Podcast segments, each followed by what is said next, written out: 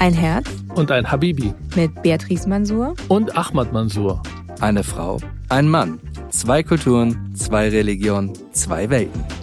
Ein Podcast über eine ganz normale deutsche Ehe. Wirklich eine deutsche Ehe? Hallo mein Herz. Hallo Habibi. Na, wie geht's?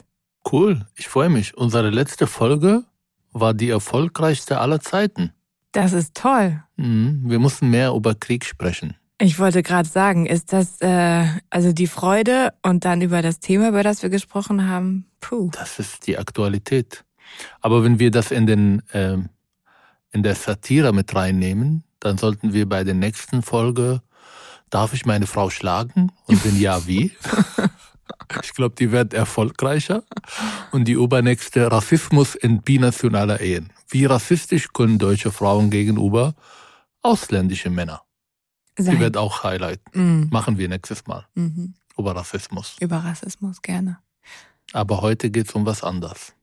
Auch ein Thema, die, glaube ich, auch sehr zentral äh, in binationaler Ehen, weil die Unterschiede einfach unfassbar groß haben viel über Sexualität gesprochen, ähm, über, äh, über Erziehung und Sexualität, vor allem bei Kindern, aber wir haben noch nie über Schamgefühl und Sexualität in der Ehe gesprochen. Also vorab sage ich, ich werde nicht über mein Sexualleben reden. Das ist eine rote Linie für mich. Das hat auch viel mit Scham zu tun. Ist aber auch total richtig, dass es eine rote Linie. Gut, dass eine deutsche Frau mir zustimmt beim Thema. Aber merkst du Unterschiede? Wenn ich das frage, will ich die Frage zurückziehen, weil das ist äh, äh, beinhaltet, dass du vielleicht über andere Erfahrungen redest, die du vorher definitiv nicht gehabt hast, ja? Also Stimmt, ich bin ja jungfräulich, Genau, unbefleckt, ja. unerfahren in die Ehe Genau. gegangen. Genau. Weiß wie die Unschuld. Ich glaube, bei dem Thema Scham, und äh, da kommt natürlich einem sofort nur das Thema Sexualität in den Kopf. Und ich glaube, da gibt's auch die größten äh, Sachen, die wir irgendwie so an Unterschieden erleben oder erlebt haben oder die uns aufgefallen sind. Ähm, aber ich glaube, es gibt auch noch viele andere Themen, wenn man so ein bisschen das Revue passieren lässt und dieses Schamgefühl einfach nur betrachtet, bei dem Gefühl bleibt. Wann erlebe ich, dass mir etwas Unangenehmes, peinlich ist, ich mich ein bisschen schäme, dann glaube ich, kommen wir auf ganz viele andere Themen auch noch, wo das ähm, auch der Fall ist und wo du Schamgefühle erlebst, die ich überhaupt gar nicht nachvollziehen kann in so einer Situation.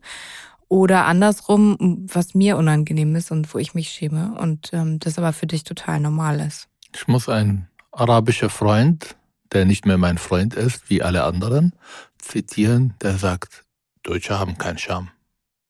So plakativ. Aber das stimmt natürlich nicht. Das ist aber für die nächste Folge über Rassismus in binationaler Ehen. Aber ich will eine kleine Geschichte erzählen, wie ich eigentlich mit dem Thema überhaupt in Kontakt gekommen bin und wie, wie verboten das Thema überhaupt klingt. Welches Thema meinst du denn jetzt? Im insgesamt Sexualität Okay. ähm, im allgemeinen Sinn. Also es geht nicht um den Akt, sondern es geht um Kontakt so vielleicht auch zu einem anderen Geschlecht, äh, vielleicht auch mit Nacktheit und so weiter. Ich war fünf Jahre, glaube ich, und ähm, war mir langweilig, wie immer in meiner Kindheit. Ähm, und eine Nachbarin von mir, die war, glaube ich, sieben oder acht, ähm, kam zu uns und wir haben gespielt unten. Und ich erinnere mich an den Spiel nicht. Das war normal, kein Haus, Art, keine Ahnung, das, was Kinder halt, halt spielen. Und am Ende des Spiels habe ich mich gefragt, ob ich sie küssen will. Und ich habe überlegt, habe gesagt, ja, das war auch ein normaler Kuss, also es ist jetzt nicht irgendwas Fünfjährige, ja. Die hat mir dann gesagt, äh, oh, äh, das ist verboten und jetzt werde ich meine Mutter Bescheid sagen. Habe gesagt, okay, nein, sag deine Mutter bitte nicht, weil ich schon irgendwie ähm, vermutet habe, in welche Richtung das gehen soll. Sie wollte ein Spielzeug von mir, ich habe ihr das gegeben, aber als sie auf dem Weg war, habe ich das von ihr genommen, weil es mir wichtiger war, als dass sie ihre Mutter erzählt. Die hat ihre Mutter erzählt, die dann in eine Rage gekommen ist, total aufgeregt, äh, wie in eine Kriegssituation auf meine Mutter zugeht und schreit, was haben Sie getan? Und meine Mutter ist so wütend auf mich und ich habe keine Worte gefunden. Also meine Mutter hat mich geschlagen, sie hat mich angeschrien. Und seitdem weiß ich, das ist ein Tabuthema, das darf man nicht machen. Warum, weiß ich nicht, bis heute nicht. Aber das ist meine erste Erfahrung überhaupt mit dem anderen Geschlecht. Hm. Schade. Mhm. Und ich glaube, viele, die aus meiner Kultur kommen, haben solche Erfahrungen mitgemacht. Ich glaube, in der neuen Generation ist es ein bisschen entspannter, aber nicht so entspannt wie jetzt hier in Deutschland. Aber damals, Anfang der 80er Jahre, war das wirklich ein Tabuthema. Und das durften, durften wir nicht. Und irgendwann wurde ich ja Jugendlicher und ich habe Sexualität entdeckt, aber sie war immer verboten, immer geheim, immer risikoverhaftet und immer kriminal. Also diese Kriminalisierung von sich anfassen oder irgendwie einen Film gucken oder weiß ich nicht was. Ich erinnere mich an eine Videothek bei uns im Dorf. Ich wusste, dass er irgendwelche Erotikfilme hat, das wussten alle aber er hat nicht jedem verkauft. Das heißt, da muss irgendwie Vertrauen da sein und dann gibt's sie irgendwo in eine Schublade ganz, ganz nach unten, alles schwarz und so weiter. Und als ich das erste Video gekauft habe, wollte ich das und ich glaube, ich war mehrfach vor Ort, habe irgendwelche Filme genommen, aber ich habe mich nicht getraut zu fragen, ob er Erotikfilme hat. und deshalb glaube ich, bin ich eigentlich äh, irreversibel geschadet, was äh, Sexualität angeht. Du stimmst zu? was soll ich jetzt dazu sagen? Ich glaube, es ist nicht irreversibel. Ich habe gerade, währenddessen du gesprochen hast, habe ich ähm, zum einen dir zugehört, aber auch äh, mir zugehört, wie ich mir gesagt habe, das ist mir zu peinlich, das ist mir zu persönlich. Also ich habe mich gerade echt geschämt, weil es ähm, und ich habe mich gewundert darüber, dass deine rote Linie schon so weit ist, weil du einfach schon öffentlich ich viel darüber Freund gesprochen hast. und das ist der ähm. alte Ahmad. Ich habe eine ganz große Distanz zu ihm. Mm, das ist hilfreich, mhm. ja. Aber was ich, also was gleich, glaube ich, ist, ist, ähm, dass auch, wenn ich an meine Kindheit und Jugend mich erinnere, auch da war jetzt das Thema Sexualität entdecken jetzt kein Thema, was man mit den Eltern besprochen hat. Ähm, und was auch eher im Freundeskreis stattgefunden hat und dort seinen Platz hatte. Und deswegen glaube ich auch eher so das Thema so ein bisschen geheimer war. Aber sie haben uns machen lassen, es ist nicht kriminalisiert worden. Das ist, glaube ich, der riesen, riesen Unterschied. Ich hatte nie das Gefühl, dass ich etwas ausprobiere, was total verboten ist. Also schon auch tabuisiert irgendwie und man es wurde nicht so richtig drüber gesprochen. Ähm, aber ich glaube, du hast recht und das zeigt, dass die Unterschiede nicht so groß, aber ich will in eine andere Richtung gehen. Mhm. Zum Beispiel hast du deine Eltern immer wieder beim Kussen gesehen, umarmen, nackt sein? Also, dass meine Eltern ähm, sich äh, geküsst haben oder dass sie sich ähm, einfach umarmt haben oder so, das war total normal und das gehörte zu unserer Familie irgendwie total normal dazu. Und das hat mir auch als Kind ein ganz sicheres Gefühl gegeben, ist alles in Ordnung, ich muss mir keine Sorgen machen. Und das war, war normal, ja. Nacktheit, Duschen?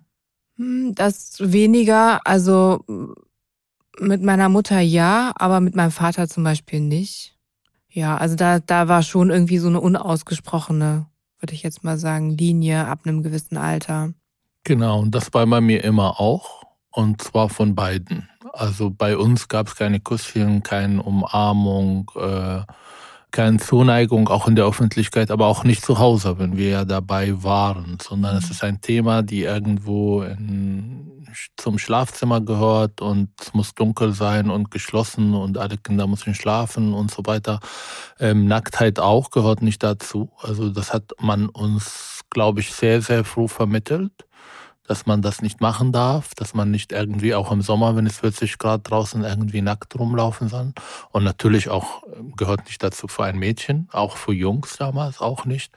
Und da, glaube ich, kriegt man ganz schnell auch eine ähm, ein Gefühl für die Grenzen, ein Gefühl für die Regeln, die eine Gesellschaft stellt. Und die waren bei uns, glaube ich, sehr, sehr klar definiert, was das Thema Sexualität, was das Thema Nacktheit.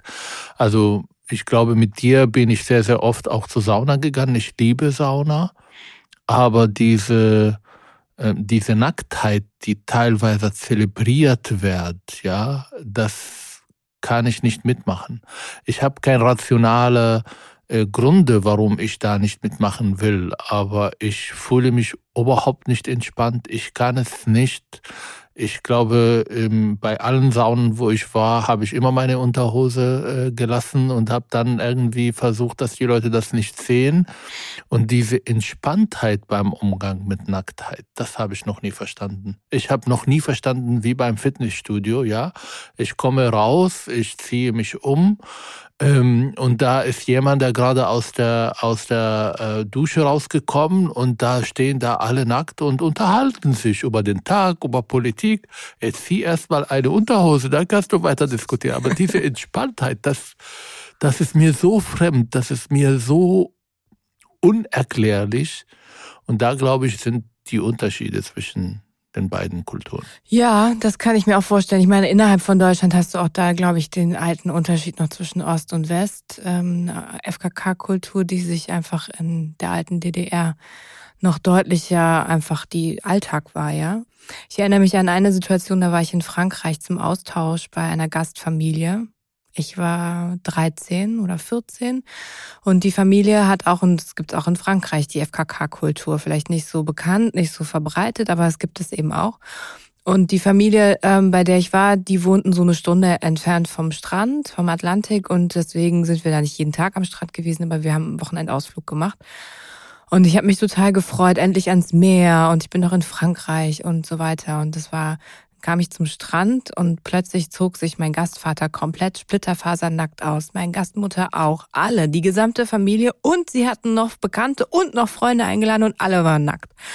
Und ich kann dir sagen, oh ich war total überfordert, weil ich überhaupt nicht wusste, wo ich hingucken sollte, vor allen Dingen als 13-jähriges Mädchen. Eigentlich will ich was sehen, aber eigentlich, oh Gott, es war einfach nur totale Überforderung. Und dann habe ich ähm, versucht mit meiner Gastschwester, die aber auch total nackt war. Ich habe meinen Badeanzug dann angelassen als einzige und ähm, ja, habe dann versucht irgendwie mit ihr irgendwie mich abzulenken, zu schwimmen und so weiter. Und solange wir im Wasser waren und man sah nur den Kopf, war alles in Ordnung. Aber sobald wir rausgehen und ich kann dir sagen, ich war sehr lange im Wasser in dieser Zeit. Ist das nicht gefährlich?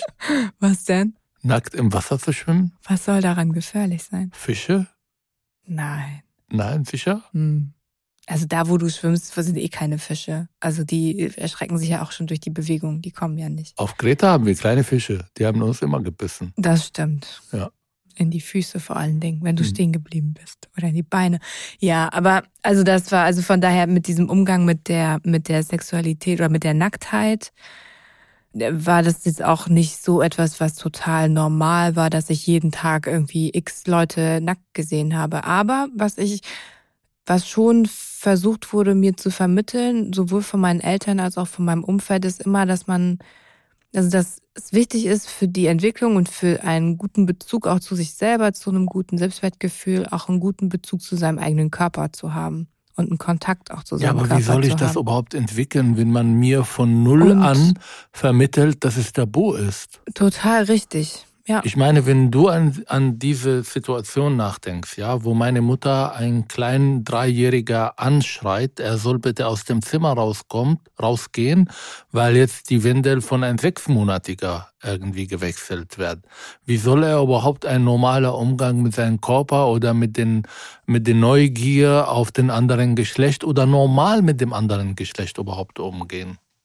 Und das, glaube ich, eine unfassbar großer Unterschied mhm. durch diese Tabuisierung. Und ich will mhm. jetzt das auch bewertend sagen, weil es auch psychologisch gesehen, dieser Zugang zu meinem Körper enorm wichtig. Und Zugang zu Körper kriegt man, wenn man, wenn man entspannt mit seinem Körper umgeht, wenn man neugierig sein, wenn man versteht, wie der Körper funktioniert, wenn man, ähm, auch sich austauschen kann mit anderen darüber. Aber wenn das immer tabuisiert wird, wie in meinem Fall zum Beispiel, dann kann ich keinen normalen Umgang mit dem anderen Geschlecht überhaupt entwickeln. Also mit mir selber nicht und mit dem anderen Geschlecht sowieso nicht. Wenn ich denke an diese Nachbarin, die dann rauskam, als ob ihr Haus gerade zerbombt wird und die total fertig mit ihren Emotionen ist, nur weil ihre Tochter irgendwie einen Jungen geküsst hat. Und das ist Ende der Welt gewesen. Und ich glaube, aufgrund dieser Tabuisierung kann auch nicht ein normaler Umgang mit dem anderen Geschlecht entstehen. Dass naja, ich der, zum Beispiel nur ganz kurz, um nur ganz kurz, dass ich zum Beispiel mit einem Kolleginnen, jetzt kann ich das, aber es hat mir unfassbar viel äh, Zeit und Energie gekostet. Ich bin auch verheiratet. Das heißt, meine Sexualität soll eigentlich außerhalb unserer Wohnung unterdrückt werden. Dass diese, äh, dass, dass der Umgang mit dem anderen Geschlecht, mit jemandem, der meine Kolleginnen ist, der mit dem ich jetzt arbeite oder mit der ich irgendwas mache, nicht sexualisiert wird, weil jeglicher Kontakt zwischen den beiden, wenn es überhaupt stattfindet, dann wird es hochsexualisiert. Das ist in Saudi-Arabien übrigens der Fall. Das heißt, man verbietet eigentlich Frauen mit Männern im Kontakt zu kommen. Wenn es aber dazu kommt, dann kann es nicht normal laufen, sondern es muss, also von beiden Seiten wird das sehr schnell sexualisiert, weil es verboten ist. Ich kann ja mit einer Frau ein Auto fahren, ohne über ähm, Sexualität nachzudenken, ja. Aber da ist das nicht möglich. Das war der Punkt, den ich gerade sagen wollte. Also Normalität zwischen den Geschlechtern. Ja, das ist ähm, äh, genau der Punkt. Ich glaube, wenn vorausgesetzt wird, und das ist etwas, was mir, was ich in meiner ersten Beziehung mit einem Mann aus einer orientalischen Kultur. Oh, mussten wir das nochmal sagen? Ja, weil das wichtig ist für meine, ein, also das erste Mal in Kontakt gekommen mit diesen unterschiedlichen Vorstellungen davon, was passieren kann, wenn ein Mann und eine Frau sich begegnen, ja. Ich habe vorher überhaupt nicht so weit gedacht, dass, also ne, seine Cousine hat beispielsweise dann gesagt, sie würde niemals, wenn ein Handwerker kommt beispielsweise, weil sie irgendwas äh, haben, was kaputt ist, würde sie niemals alleine mit dem Handwerker in der Wohnung sein, sondern sie würde dann immer einen Cousin anrufen oder ihren Mann anrufen oder ihren Bruder anrufen oder wer auch immer, auf jeden Fall einen anderen Mann. Und der muss das übernehmen, weil ansonsten, selbst wenn nichts passiert, würde über sie schlecht geredet werden.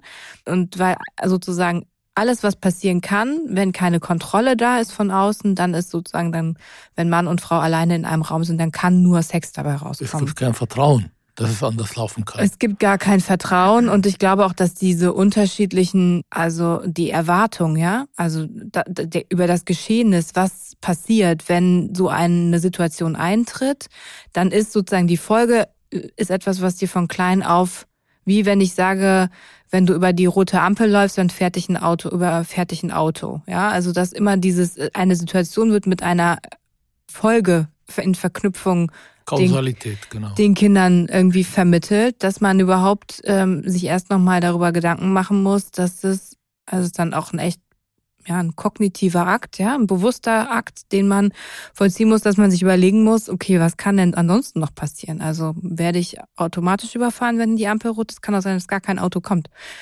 Dann renne ich rüber und es hat geklappt. Und so ähnlich kann das auch sein, dass wenn der Handwerker kommt, äh, dass dann das Waschbecken wieder in Ordnung ist und äh, es ist nicht Nur zu Sex gekommen. genau. Ja. Das ist die sexualisierte Realität, ja, Hm. die hochsexualisierte Realität. Und das ist immer auch ein, eine Art von Komplex oder eigentlich ein Paradox, das richtige Wort dazu. Je mehr man Sexualität unterdrückt, je mehr ist sie da. Weil man kann Mhm. eine Urenergie nicht unterdrücken. Ja. Die wird immer da. Und dann werden normale Situationen, die in einer Gesellschaft, die entspannter mit ihrer Sexualität umgeht, werden sie hochsexualisiert. Das habe ich zum Beispiel bemerkt, dass ich radikal war. Also als ich dann Islamist geworden bin, ähm, waren 90 Prozent der Prediger ähm, und die Koranunterrichteinheiten über die Gefahren von Frauen. Ja, also Frauen. Ich war 14, 15 Jahre und höre immer, wenn du hinter eine Frau läufst, dann ist es der Teufel. Ja, wenn ein Mann und eine Frau in einem Raum sind, dann ist der Teufel der Dritte, der da sitzt und versucht, beide zu überzeugen, irgendwas zu machen. Das ja unterstützt auch, was wir vorher gesagt haben. Mhm. Oder Frauen in den Augen zu schauen. Also Mhm. der erste Blick Das ist okay, von Gott freigestellt, aber der zweite Blick kostet ganz viele Sünden dazu. Und wenn man dann immer wieder die Frau und der Mann, der Kontakt zwischen denen verteufelt und äh, wenn man noch dazu die Sexualität unterdrückt, ja, Selbstbefriedigung ist verboten. Also ich habe ja, äh, ich habe Aussagen gehört, die sind schrecklich, ja. Also das will ich hier nicht wiederholen, was mit den Menschen passiert, die dann diese normale menschliche Akt tun. Oder eine Freundin zu haben oder sich zu verlieben vor der Heirat oder eine Frau irgendwie in den Augen zu schauen oder in eine Schulklasse neben ein Mädchen zu setzen, ja. Wenn all das unterdruckt werden, stellt ihr, was das mit ein 14-Jähriger macht, der dann irgendwann das gesamte Umgebung komplett sexualisiert sieht, ja, aber das unterdrucken will. Und dann kann keine normale Entwicklung passieren. Das, das, das führt nur zu Doppelleben, ja. Das heißt, morgens irgendwie der große Prediger und weiß ich nicht, und abends, wenn es alles irgendwie äh, dunkel ist, dann passieren Sachen, äh, worüber man nicht reden kann. Wie unser Kollege, der erzählte, dass er einen Computer von einem Imam irgendwie reparieren sollte, weil ganz viele Viren dabei ist. Und Ein dann hat er sogar. genau, und dann hat er den Verlauf gesehen, was er da äh, in der Moschee sogar anschaut. Das will ich jetzt nicht wiederholen, aber das ist menschlich. Hm. Sorry.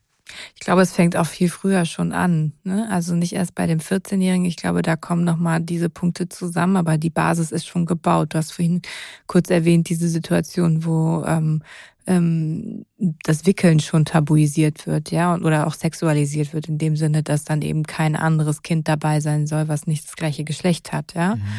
Oder am besten gar kein Kind dabei sein soll. Oder ähm, wie ich das erlebt habe in einem, ähm, ja, so einem Werbemagazin, wo ähm, davor Werbung für irgendwelche Konserven gemacht worden ist und dann die nächste Seite waren irgendwie Bikinis und Unterhosen und äh, BHs und dann das vierjährige Mädchen ähm, dann plötzlich aufgesprungen ist und versucht hat, alles mit ihren Händchen zu bedecken und dann gesagt hat, das ist äh, Eib, Eib, also Genau dieses Wort ich gerade seit halbe Stunde. Ja. Mit der Stimme von meiner Mutter, ja. Eib, Eib, Eib, Eib, alles ist verboten. Ja. Also erinnerst du dich, als wir zum ersten Mal in, äh, in Tira bei meinen Eltern waren mhm. und dann waren alle irgendwie weg und wir saßen zusammen und dann habe ich dich umarmt mhm. und dann ist meine Mutter, ich weiß nicht, wie sie das gesehen hat, von der Küche, Eib, Eib. ja. Mach mal, erklär deine Frau, dass man das hier nicht macht. Ja, wo macht man das und was machen wir überhaupt? Ich habe sie nur umarmt. Nein, verboten. Auch als wir geheiratet haben. Ähm, man darf die Frau nicht einen Kuss geben. Also ja. normalerweise auf dem Stern, ja. Also auf die Stirn, ja. Wie, wie man seine Mutter kusst oder weiß ich nicht was. Und mit dieser Frau wird man ja zum ersten Mal eine Nacht, äh, also das ist halt der Hochzeit und dann gehen wir mhm. zum ersten Mal gemeinsam in der zukünftigen Wohnung. Und er hat sie vorher auf dem Stern gekostet. Genau. Das ist auch unsere beiden Hochzeiten. Die arabische Hochzeit war sehr keusch. Dabei hat es mich so viel Zeit gekostet, mich so aufzubrezeln. Siebeneinhalb Stunden beim Friseur. Ich bin der Meinung, ich habe dich nicht geheiratet. Das war eine andere Person.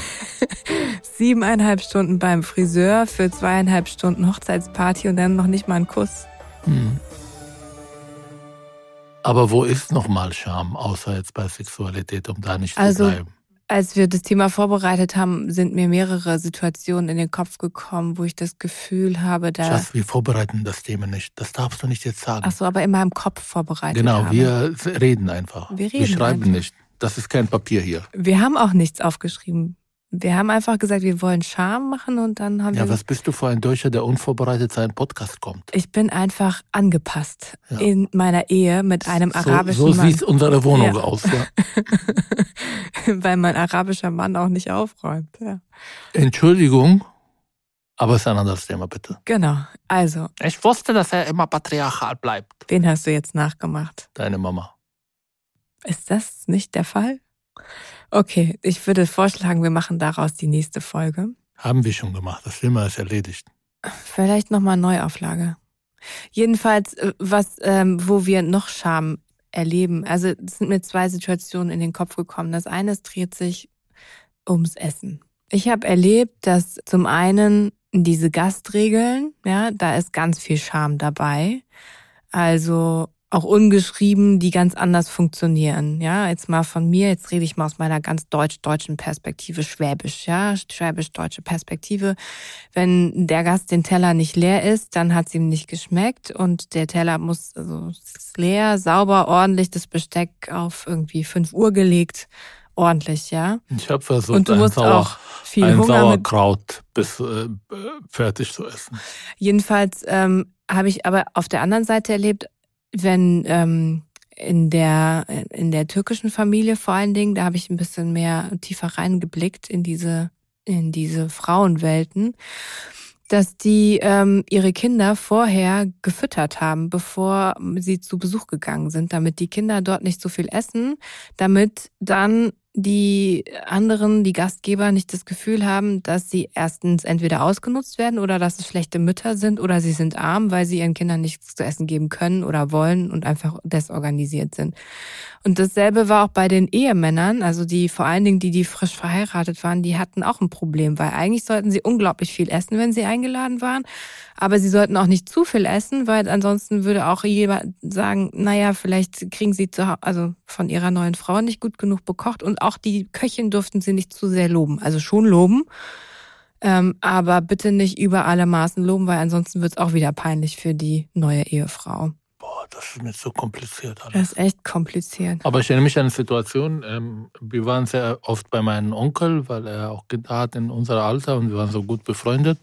Und seine Frau kochte so großartig. Und dann habe ich immer, wenn ich da war, wollte ich bei denen essen. Aber natürlich mussten sie dreimal fragen. Mhm. Also beim äh, ersten zweimal muss man Nein sagen. Das habe ich schon irgendwie gelernt. Ich habe mich auch geschämt zu sagen, ich habe Hunger oder ich will essen. Aber beim dritten Mal habe ich gegessen. Dann habe ich ganz viel gegessen. Und dann habe ich immer meine Mama erzählt, die kann so großartig kochen, die Frau von meinem Onkel. Das ist unglaublich lecker. Und dann war sie immer beleidigt. Aber so schmeckt das Essen bei ihr einfach besser.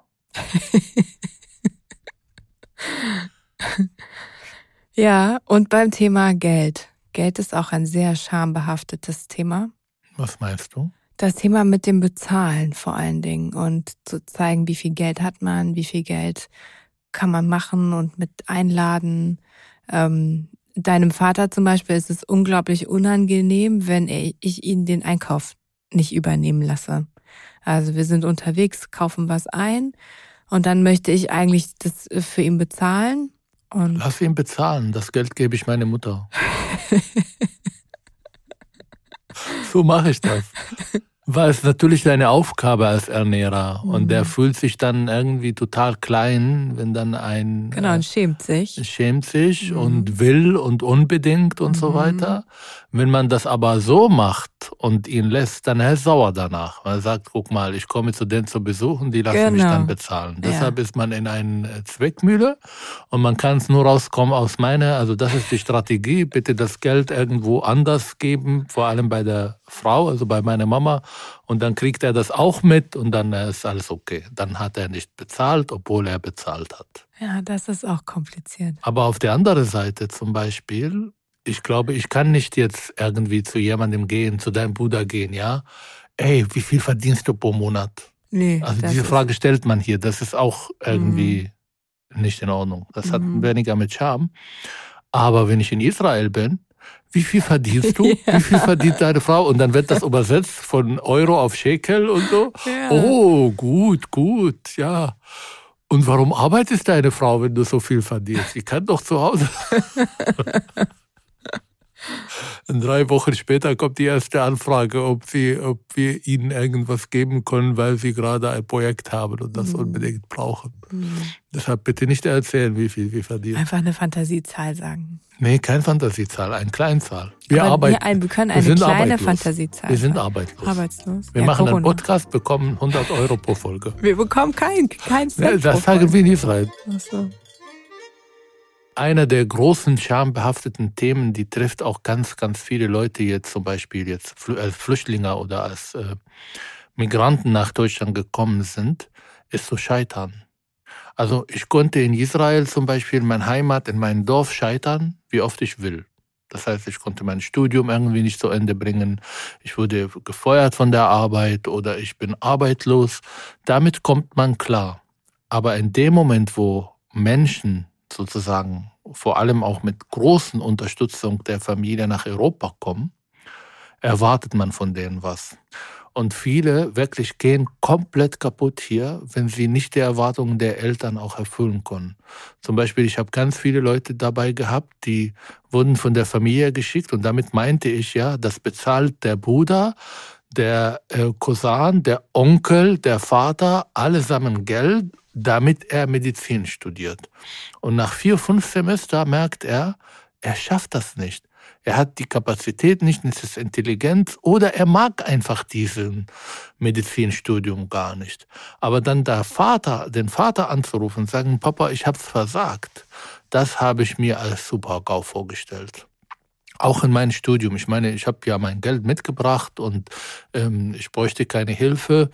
Mein Vater hat sich noch nie damals für mein Studium interessiert. Ja, also er hat nicht gefragt, ob ich eins oder zwei geschrieben und wie weit und wie viele Kurse. Und in Deutschland war das so das war eine Art von Besessenheit. Er hat so viel gefragt und wie ist es und wann ist die Prüfung und warum dauert das noch ein Semester weiter und so weiter. Und dann kommt der Onkel, der will mit mir nochmal darüber reden, weil es so viel dauert, so lange dauert das Studium und warum die Sprache nur in acht Monate gelernt und nicht in drei Monate, weil der Nachbar oder der Sohn von äh, äh, Daoud, der zwei Straßen weiterlebt, bla bla bla. Und diese Gedanke, einfach mein Vater war zu sagen, tut mir leid, aber ich habe es nicht geschafft. Oder ich habe keine Arbeit gefunden.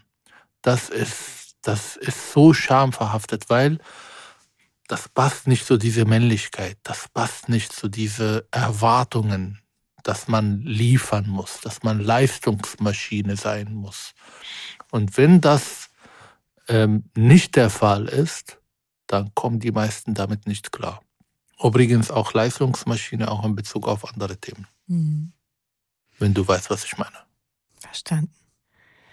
Ja, ich habe gerade überlegt, ähm, also kann ich mir total vorstellen. Ich glaube aber, das wäre ähnlich, wenn jetzt eben auch die Unterstützung aus der Familie, also würde ich mir jetzt vorstellen, meine Familie würde mich unterstützen, dass ich irgendwo anders was mache, weiß ich nicht, wäre ich jetzt in die USA gegangen, meine Eltern hätten unglaublich viel äh, Geld für die Uni bezahlen müssen, dann hätte mich das auch unglaublich unter Druck gesetzt. Ähm, dann ja, den Druck verstehe ich. Aber ich meine, was machen diese Menschen, die wirklich, die, die sind kaputt gegangen. Die sind einfach in eine Situation reingegangen, wo sie nur vergessen wollen. Mhm. Durch Drogen, durch Alkohol, durch keinen Kontakt zu haben zu den Familien, weil mhm. sie einfach diesen Anruf nicht machen konnten. Mhm. Weil sie, und da treffe ich auch so viele Flüchtlinge, auch in unserer Arbeit, die genau in so einer Situation sind. Mhm. Die schaffen die Sprache nicht so schnell, sie finden keine Arbeit so schnell.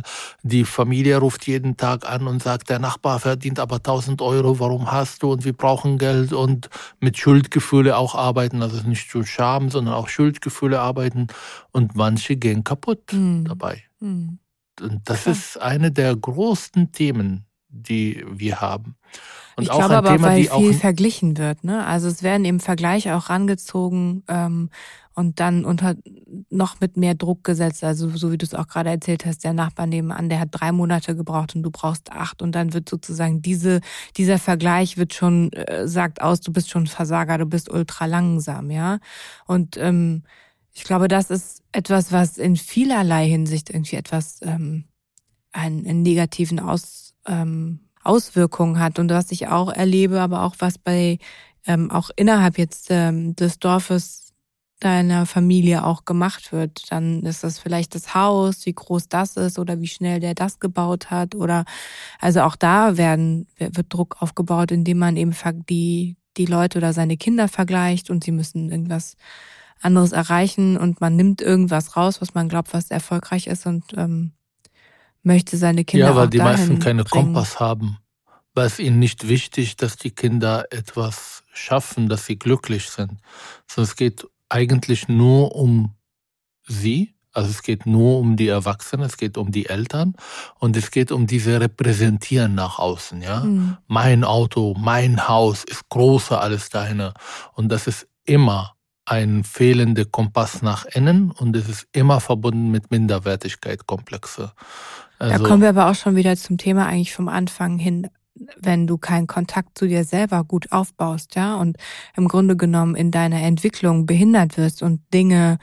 Bin ähm, kein Behindert. Nee, du bist nicht behindert, aber die Entwicklung ist behindert worden, in dem, wie du es vorhin auch dargestellt hast, ja? Also tabuisiert worden, ich kriminalisiert dachte, worden. Mich.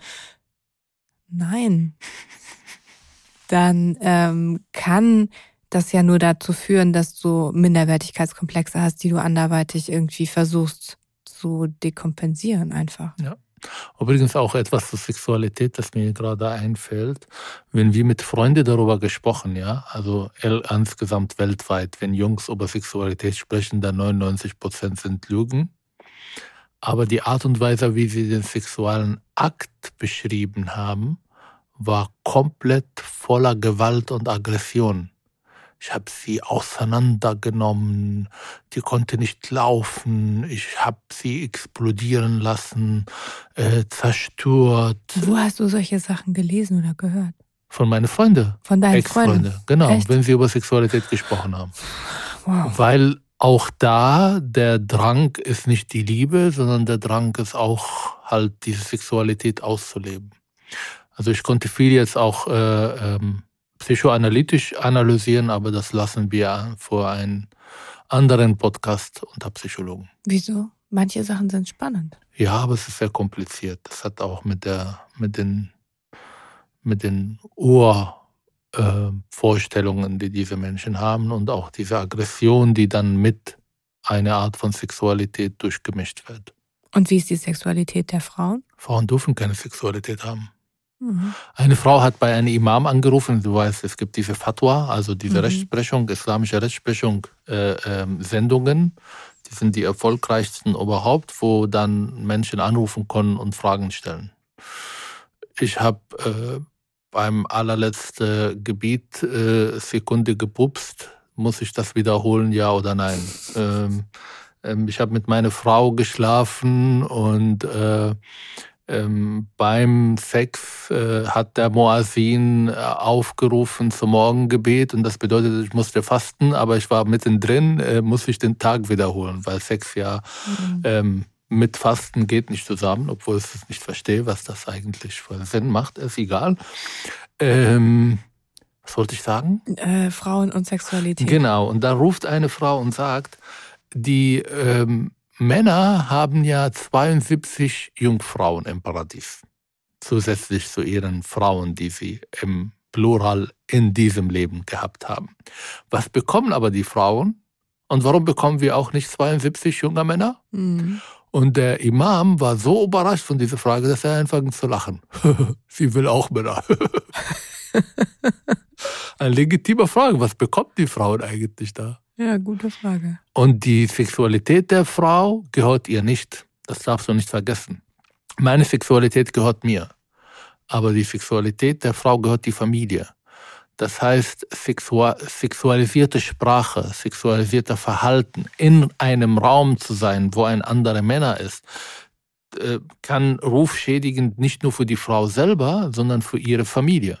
Deshalb zum Beispiel war ich, als ich bescheuerte äh, Teenager war mir wichtig, dass meine Schwester sehr froh nach Hause kommt, ja, weil wenn sie zu spät nach Hause kommt, kommen die Leute darüber reden und dann ist mein Ruf als so starker Mann auch irgendwie geschädigt, obwohl ich alles anders als stark war. Und deshalb hat die Frau keine Sexualität. Die darf auch keine Sexualität haben. Und eine der großen, weil wir sehr oft über Paradoxe sprechen, ja, man erwartet von dieser Frau, dass sie eigentlich asexuell ist, ja, bis zum Heiraten. Die darf nichts an irgendwelche Bedürfnisse, ähm, Vorlieben, sie darf nicht mal küssen können. Alles ist komplett verboten. Das darf eine Frau nicht. Und dann erwartet man an demselben Tag, ja, also 20 Jahre oder 18 Jahre lebte sie so. Und auf einmal ist die Hochzeit zu Ende, sie gehen und dann musste sie die große Verführerin aller Zeiten sein, ja.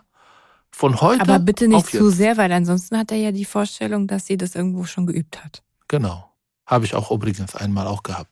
Ich habe meine XXX-Freundin geküsst und dann konnte sie küssen und da konnte ich drei, vier Tage nicht schlafen, weil ich die Frage beschäftigt war, sie hat doch keine Beziehung vorher. Woher weiß sie so gut küssen? Wie, wie kann das sein? Und das hat mich komplett verunsichert. Hm. Ist das nicht einfach für uns Männer, so zu leben? Einfach? Das gibt uns Sicherheit. Naja, also ich meine, Sicherheit. vermeintliche Sicherheit. Also ich meine, du kannst auch einer Frau alles abnehmen und trotzdem wirst du damit nicht glücklicher werden. Also das ist ja keine Garantie auf Glück, indem du jemanden klein machst und äh, dir gefügig machst. Im Gegenteil. Das ist doch das viel größere Glück, wenn jemand freiwillig mit dir wählt und dich gewählt hat mit allem, was du bist. Aber ich muss was anbieten können, damit eine Frau für, äh, sich für mich entscheidet.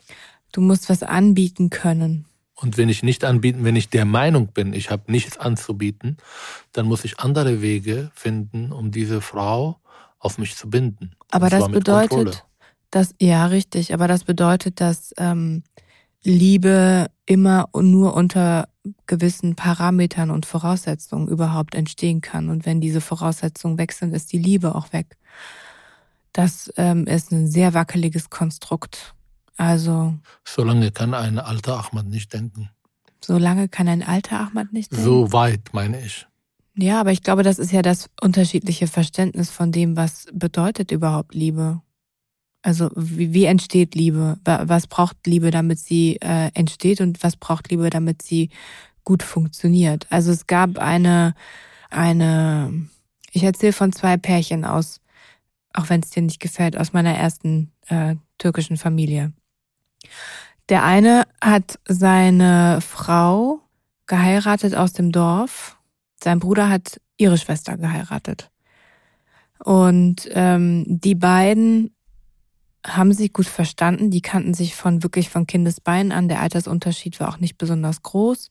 Und er hatte auch nie große Erfahrungen mit anderen Frauen. Er war einer der wenigen, der keine Beziehung, eine ernsthafte Beziehung mit einer deutschen Frau in Deutschland gehabt hat, obwohl er in Deutschland geboren ist, hier zur Schule gegangen ist. Und ähm, die beiden hatten immer ein sehr freundschaftliches Verhältnis. Und ich habe mich, also, und es war in den Küchengesprächen kam dann raus, nachdem wir dann eben die Scham ein bisschen abgelegt haben und ich auch soweit Türkisch sprechen konnte. Oh Gott, ich weiß nicht, ob ich das hören will. Nee, sie hat erzählt, es ist harmlos. Sie hat erzählt, dass sie einfach kein Interesse hat an Sex. Sie hat einfach, sie macht das mit ihm, wenn er halt gerade irgendwie äh, das möchte, aber eigentlich machen sie es auch nur, weil sie wissen, dass nur so entstehen Kinder, aber sie verstehen sich gut und leben unter einem Dach. Und wenn du sie fragen würdest, jeder würde sagen, ich liebe meine Frau, ich liebe meinen Mann. Und dann gibt es ein anderes Pärchen, da hat der ähm, Mann seine Frau geklaut.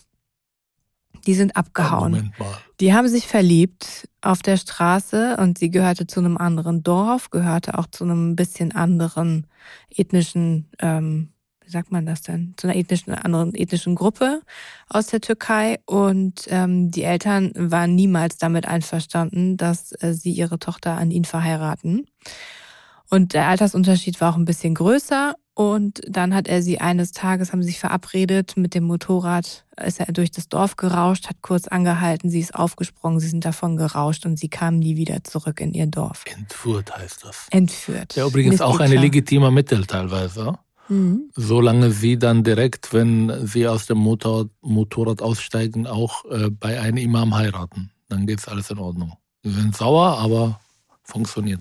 Genau, funktioniert. Und in seiner Familie war es akzeptiert, weil sie dann ja beim Imam geheiratet haben. Und dadurch, dass er auch er der Mann war, der entschieden hat, diese Frau möchte ich gerne haben. Ist das nicht romantisch? Und auf Motor. durch den Staub.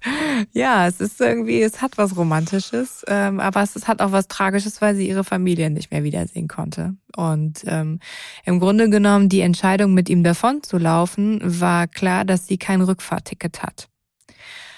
Mm, sie hat dann ähm, nach einer Weile, nachdem sie, sie haben eine Weile auch getrennt in Deutschland und in der Türkei gelebt und irgendwann hatten sie schon zwei Kinder und dann kam sie eine ganze Weile später erst nach Deutschland.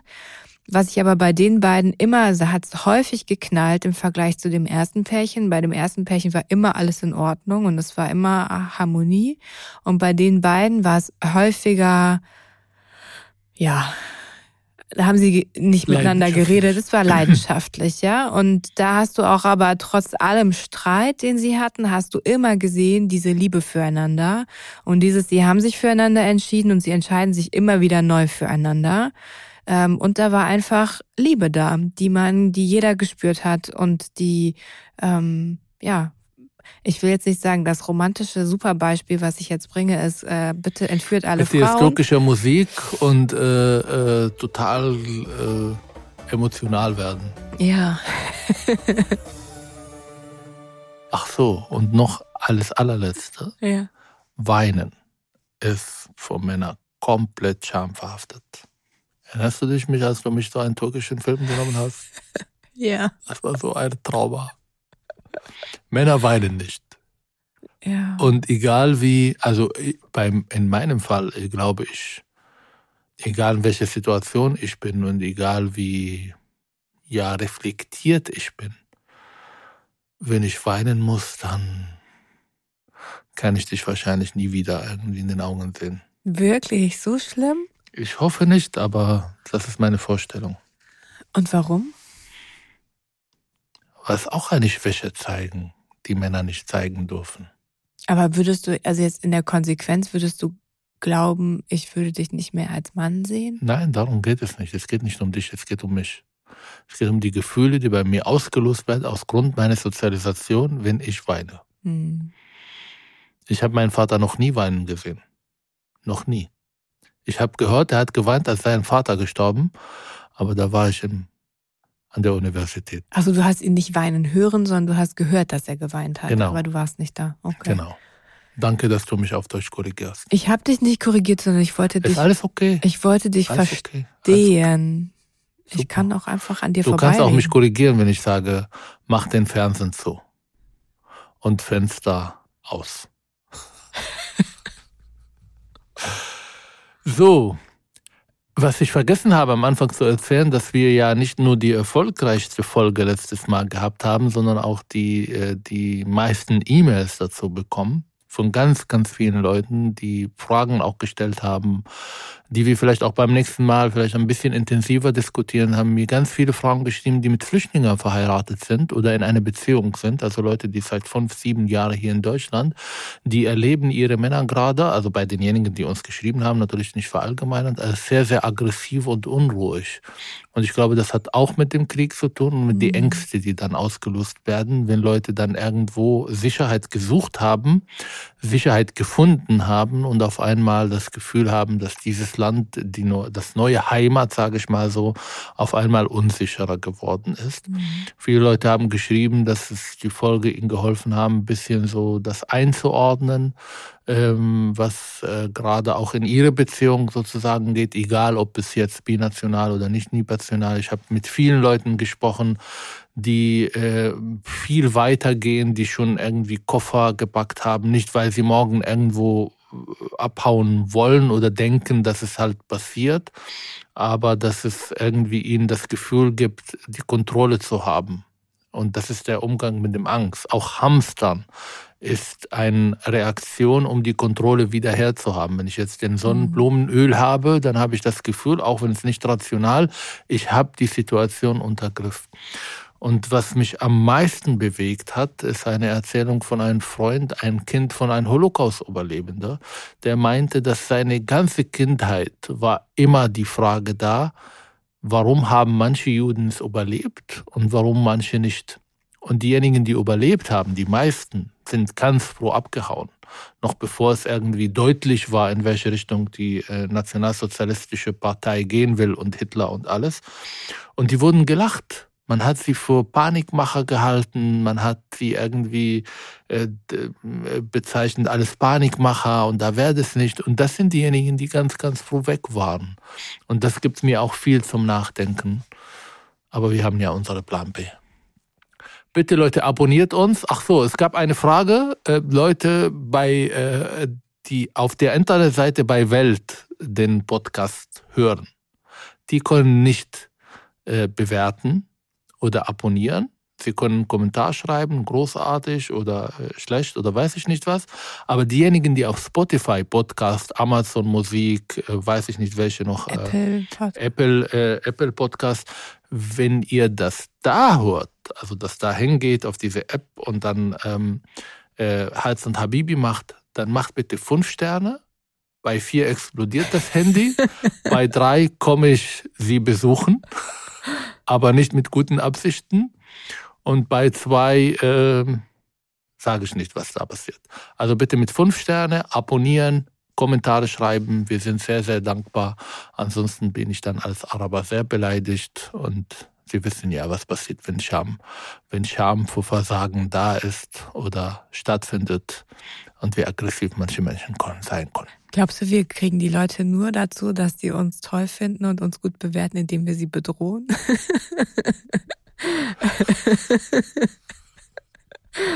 Nächstes Mal reden wir über Rassismus. Das, also ist, mein, das ist meine Art und Weise, mit den Leuten zu kommunizieren. Ja, Einer hat geschrieben, die mag meinen Humor nicht. bestimmt. Hm? Einer hat geschrieben, die mag meinen Humor nicht.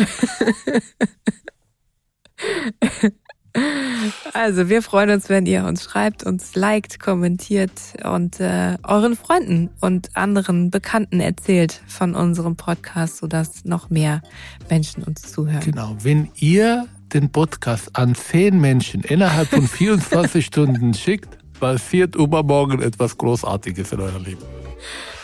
In diesem Sinne, wir Bleibt freuen gesund. uns. Bleibt gesund. Tschüss. Bis zum nächsten Mal. Tschüss.